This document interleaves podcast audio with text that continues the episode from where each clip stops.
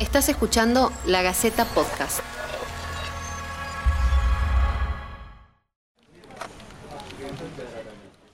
Bienvenidos al ciclo de podcast de La Gaceta. Yo soy Lucía Lozano. Nuestro objetivo es llevarte un poco de claridad en medio de tanta información.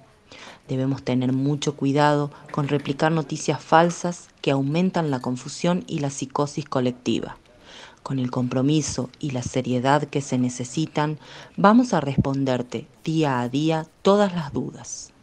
Si nos estás escuchando a través de lagaceta.com, podés dejarnos tus inquietudes en los comentarios.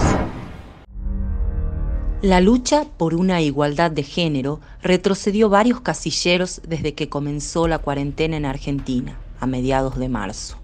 El home office es para muchas mujeres la peor pesadilla por el aislamiento social, la gran mayoría de las tareas domésticas recayeron sobre ellas. También se sumó la ayuda escolar a los hijos e hijas. Según un trabajo de investigación, el 49% de las mujeres están más cansada y tienen menos tiempo para relajarse. Mientras los hombres se hacen cargo de las compras, ellas limpian la casa, lavan la ropa y ayudan en los deberes escolares de los hijos necesitan una sobredosis de tiempo y de paciencia para cumplir además con sus propios trabajos, en los que les exigen igual que antes de la pandemia de coronavirus. La sobrecarga de tareas domésticas es desigualdad y afecta la salud física y mental de las mujeres. Y como si fuera poco, la violencia de género crece por el encierro. La doctora Amelia del Sueldo Padilla nos cuenta cómo el confinamiento perjudica a las tucumanas. Esta cuarentena o este aislamiento implicó una sobrecarga muy marcada en el trabajo doméstico de todas las mujeres, eh, de todas las condiciones socioeconómicas y culturales. Eh, la mujer más que nunca tuvo que ponerse toda la familia al hombro eh, y hacer todo lo que tenga que ver con el trabajo doméstico, más en las situaciones de teletrabajo, más las cuestiones que tienen que ver con las tareas eh, de los hijos y de las hijas. Eliana Orellana hace malabarismos para poder cumplir con su trabajo profesional. Es abogada y mamá de Máximo, de seis años. Me he separado eh, a fines de enero, era una situación muy compleja, este, eh, con violencia, todo de por medio. Entonces me ha tocado, imagínate, el proceso judicial, que no ha sido sencillo. Después de eso, bueno, imagínate, a partir de ese momento y en, con esto de la pandemia, eh, hacer las compras del colegio, todo sola, una sobrecarga terrible. Ah, y empecé las clases virtuales del posgrado que hago. Entonces, cuando me digan la semana que viene tengo que presentar un trabajo, no sé en qué tiempo lo voy a hacer. Porque imagínate que yo laburo, lo mantengo a mi hijo sola, eh, tengo que sentarme y entretenerlo como sea para tomar la clase virtual. Después no sé en qué tiempo haré el trabajo, lo tengo que presentar, me examinan.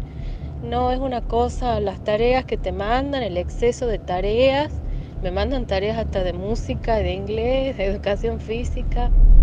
Eh, la mujer más que nunca tuvo que ponerse toda la familia al hombro eh, y hacer todo lo que tenga que ver con el trabajo doméstico, más en las situaciones de teletrabajo, más las cuestiones que tienen que ver con las tareas eh, de los hijos y de las hijas.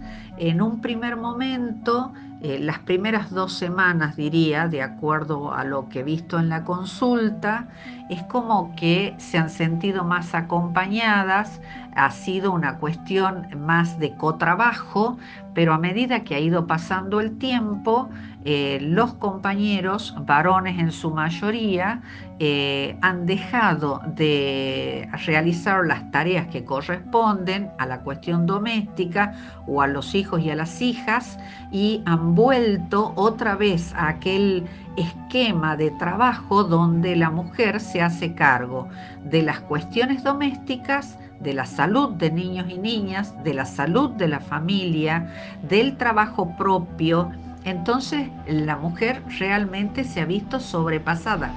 La mujer hoy por hoy está sobrepasada debido al exceso de trabajo o al exceso de estímulos recibidos, eh, sufren de insomnio. Eh, muchas de ellas, aparte del insomnio, han tenido crisis de angustia, más conocidas como ataque de pánico, pero son crisis de angustia y situaciones de ansiedad. Eh, gracias a la situación de trabajar afuera, muchas veces no tenían que compartir todo el tiempo con una pareja que era agresiva, que las violentaba de una o múltiples maneras con esta cuarentena la mujer se ha visto obligada a mantener una convivencia estrecha muchas veces con quien la agrede. Pese a estar en pleno siglo XXI, la cuarentena ha dejado a la vista que las tareas del hogar siguen recayendo casi por completo en las mujeres. Será fundamental en el futuro avanzar en más y nuevas políticas que ayuden a disminuir la desigualdad de género. Esto fue la Gaceta Podcast. Déjanos tus preguntas y comentarios. Vamos a estar brindándote información chequeada permanentemente.